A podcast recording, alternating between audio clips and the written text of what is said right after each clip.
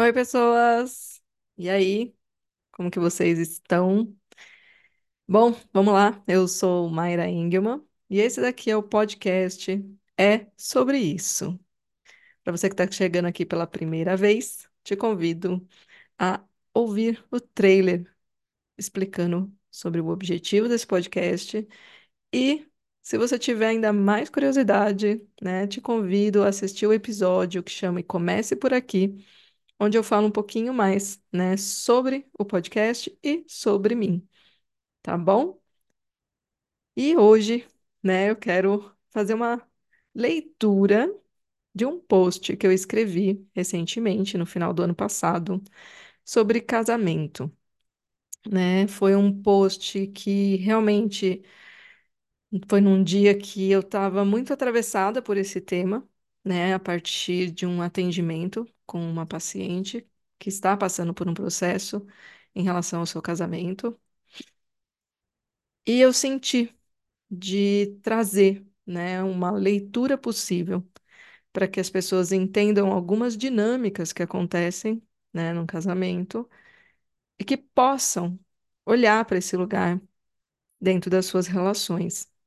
E eu trago esse post, esse texto, a partir da minha história pessoal, né? Então, para quem talvez, né, não conheça essa parte da minha história, eu estive casada, né, por 15 anos, né, nessa relação por 18 anos, né, tendo aí dois filhos, que hoje um tá com 12 e outro tá com 7, e faz aproximadamente aí dois anos que é, eu me divorciei, né?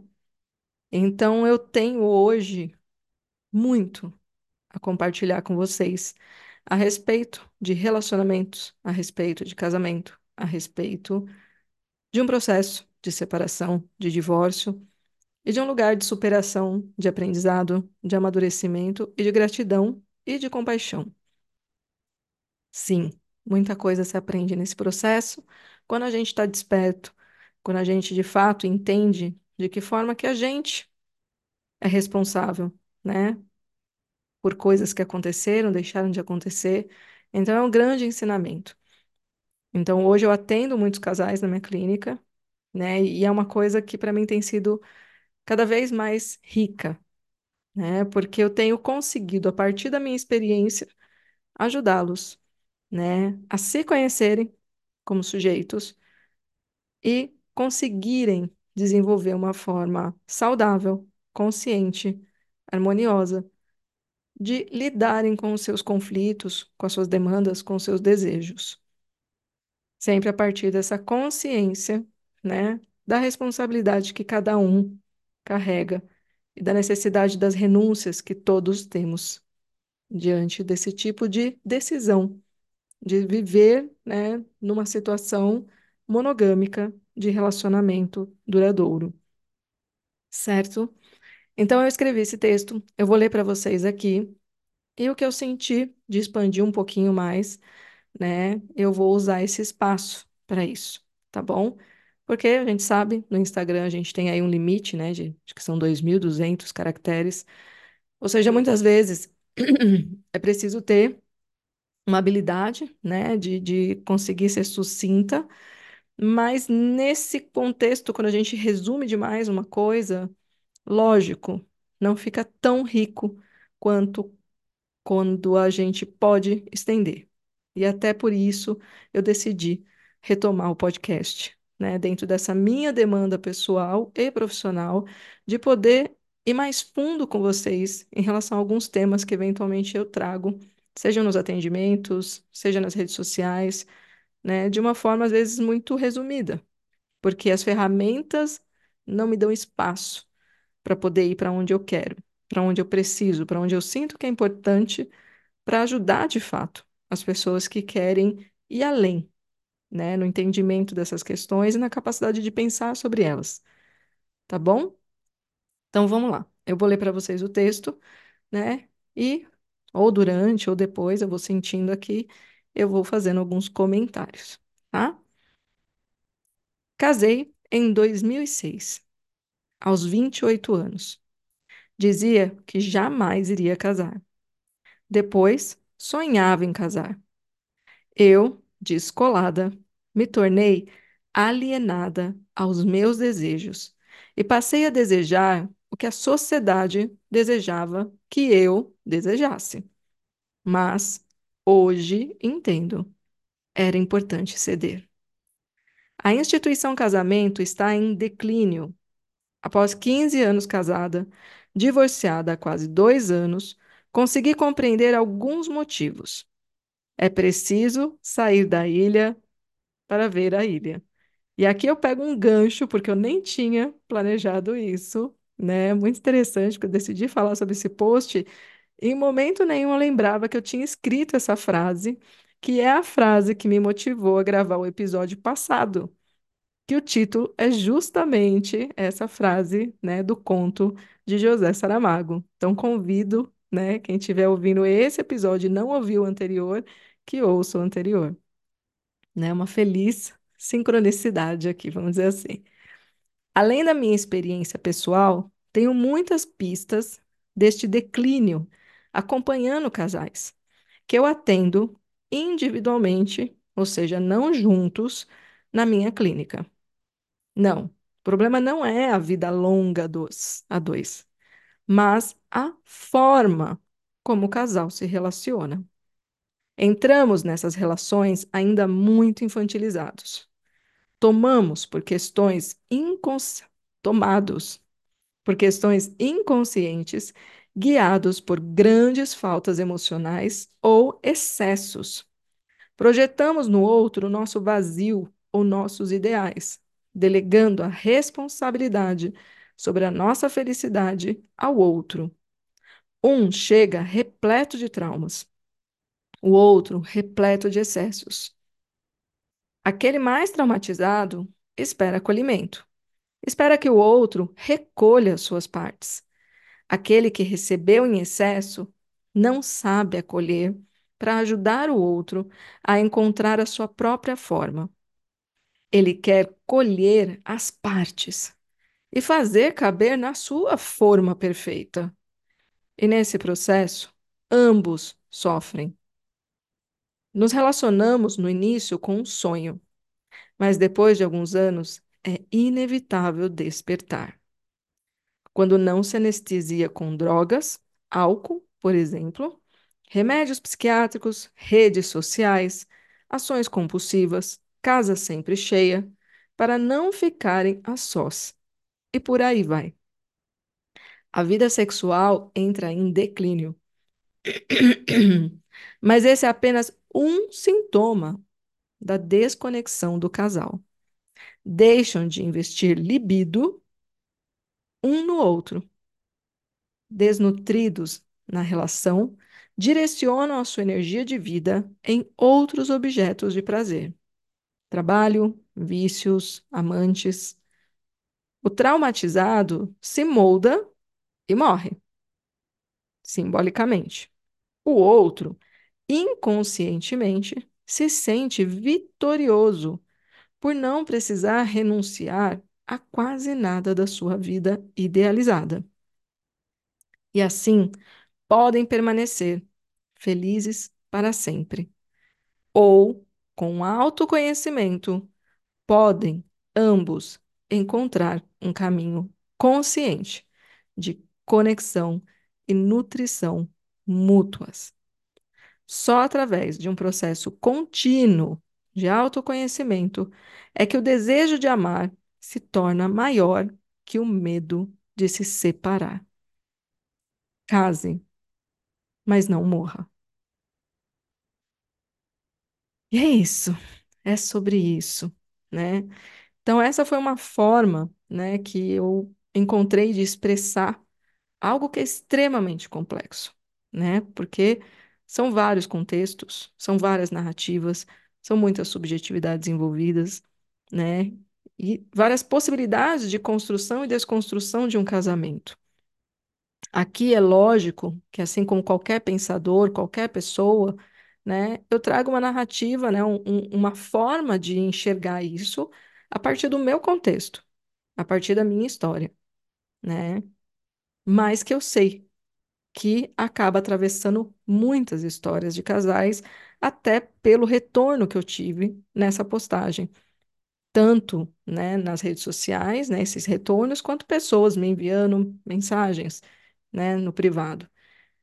Então eu senti que de fato foi um texto que fez com que as pessoas se identificassem com isso. E muitas que despertassem para o fato de que os dois sofrem quando as coisas se desenvolvem dessa maneira. Quando existe esse desequilíbrio e quando existe essa falta de consciência do casal em relação ao que está acontecendo, ao que está gerando esses desencontros. A gente ainda vai falar sobre casamento, sobre divórcio, sobre né, a parte de monogamia, não monogamia. A gente vai falar muito sobre isso aqui, sobre família, instituição familiar, o papel, né, a parentalidade, né? Porque tudo isso faz parte desse contexto, né, dessa relação a dois, que é repleta de nuances que vem da história de vida antes dessa união acontecer de cada um dos sujeitos. Então, cada um dos parceiros carrega para dentro da relação tudo aquilo que aconteceu com ele, com ela, antes da relação. E a gente, em algum momento, parece ignorar isso. Achar que tudo é sobre o outro. Você está assim comigo porque eu sou assim com você, porque eu fiz isso, porque você acha que eu sou assim, porque você acha que eu fiz aquilo. Como se fosse sobre isso, né? Sobre aquelas duas pessoas, de uma forma muito rasa. Não é. Dentro da relação, a gente vem com toda a nossa bagagem emocional, afetiva. Ambos trazem para a relação um conjunto imenso de padrões, comportamentos, crenças que vêm da sua ancestralidade. Todos carregam os seus traumas e os sintomas advindos desses, que para muitos são desconhecidos. E até por isso, e principalmente por isso, atravessam a relação.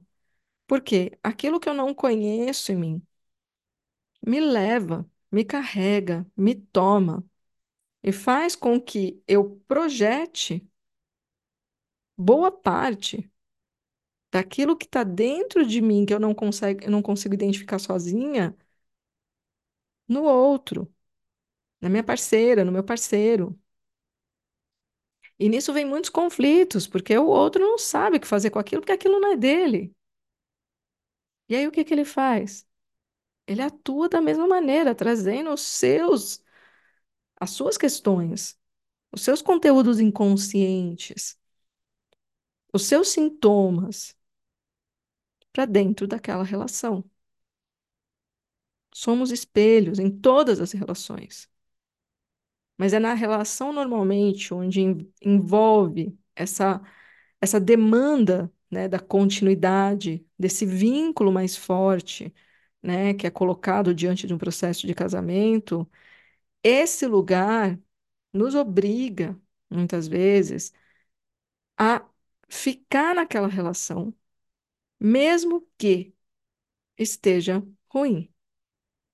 E muitas vezes a gente não faz os movimentos que a gente precisa fazer no sentido de se conhecer, justamente porque muitas vezes são esses movimentos que vão fazer com que a gente perceba que aquela relação já saturou. Ou que muitas vezes a gente acha e julga o tempo inteiro que o problema é o outro e só é o outro, a culpa é do outro, quando na verdade nós também temos a nossa parcela de responsabilidade. Porque quando eu falo em relação, eu falo em uma conexão de duas pessoas, onde ambas são corresponsáveis pelas suas dinâmicas conjuntas. Então, dois, né, dois parceiros, duas pessoas numa relação que estão no processo de autoconhecimento, eles conseguem dialogar a partir dessa consciência de que boa parte do que surge ali não é dali. É anterior àquela experiência daquela relação. Ou seja, precisa ser trabalhado, elaborado individualmente, para que não venha a transbordar dentro daquela relação, que é justamente o caminho de cura. Mas muitas pessoas não têm coragem, porque é muito desafiador não poder mais culpar o outro por tudo. Precisa ser adulto para fazer isso. E tem muita gente que prefere ficar numa posição, mesmo que inconscientemente, tá? Regredida. Para não abrir mão do seu gozo diante da posição, muitas vezes, de poder sobre o outro, de controle sobre o outro e de poder culpar o outro. E o outro, muitas vezes, na posição de mais vulnerável, de mais carente, de mais traumatizado, ele vai renunciando à sua possibilidade de ter as suas verdades legitimadas e de conseguir olhar que não, a culpa não é só dele. Mas para ele conseguir fazer isso, ele precisa se conhecer. Para que ele possa se libertar daquilo que o seu parceiro, a sua parceira colocam sobre ele. Então, é um processo que demanda autoconhecimento de ambos na relação. Não é só de um. E que isso acaba de forma linda, que eu vejo nos casais que eu atendo, em algum momento, eles, quando lançam essas projeções das suas dores, né, ou repetem padrões familiares, o outro, por estar num processo de autoconhecimento e perceber essas dinâmicas e ter conhecimento de que é assim que as coisas funcionam, ele ajuda aquela pessoa que está projetando a perceber que está projetando.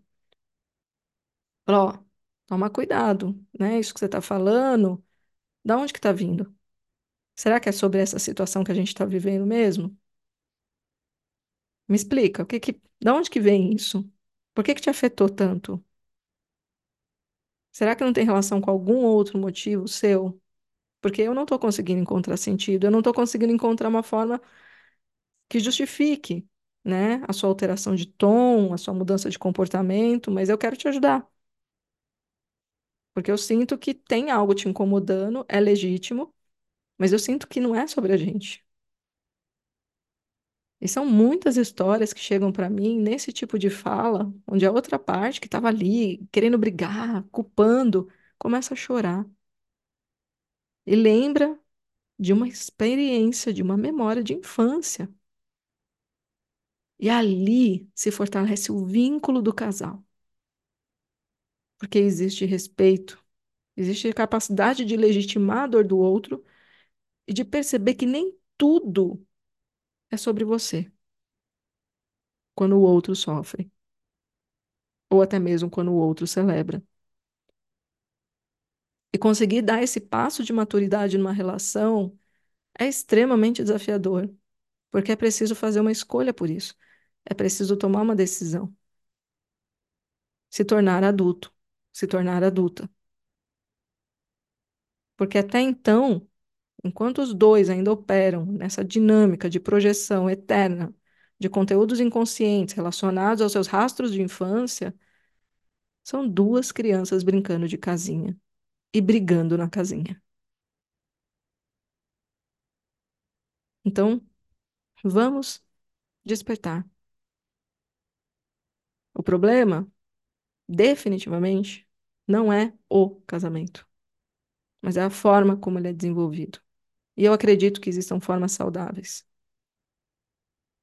Não acho que o casamento tem que deixar de existir como possibilidade. Eu acho rico que exista a possibilidade de monogamia e não monogamia. Que a gente tenha mais de um caminho. Isso é incrível. É uma conquista. Mas se uma pessoa escolheu o caminho da monogamia, o caminho de um relacionamento fixo e duradouro, é preciso autoconhecimento de ambos. Para que, de fato, nenhum dos dois precise renunciar aos seus desejos por conta de uma troca que está sendo feita de uma forma completamente nociva e destrutiva destes desejos, certo? E é sobre isso. Isso daqui é só começo de uma conversa que eu quero voltar muitas vezes com vocês, né? Porque o que mais aparece na clínica, e eu tenho certeza que todos os meus colegas de profissão vão concordar, toda a literatura concorda, são as questões de relacionamentos amorosos, monogâmicos principalmente. Até porque a grande maioria ainda é. Mas é a grande maioria. Assim, é, é, é gritante. O grande drama, né, onde se projetam a maior parte, né, dos nossos sofrimentos, das nossas inseguranças, das nossas demandas não atendidas, das nossas carências, dos nossos sintomas, são nas relações amorosas, principalmente monogâmicas. Então, a partir do momento que a gente percebe isso, então vamos olhar para essas relações como um grande campo de conhecimento de nós mesmos a partir do outro, com o outro e ajudando o outro. Ou seja, é uma possibilidade para um caminho de cura e de desenvolvimento de ambos, de amadurecimento de ambos.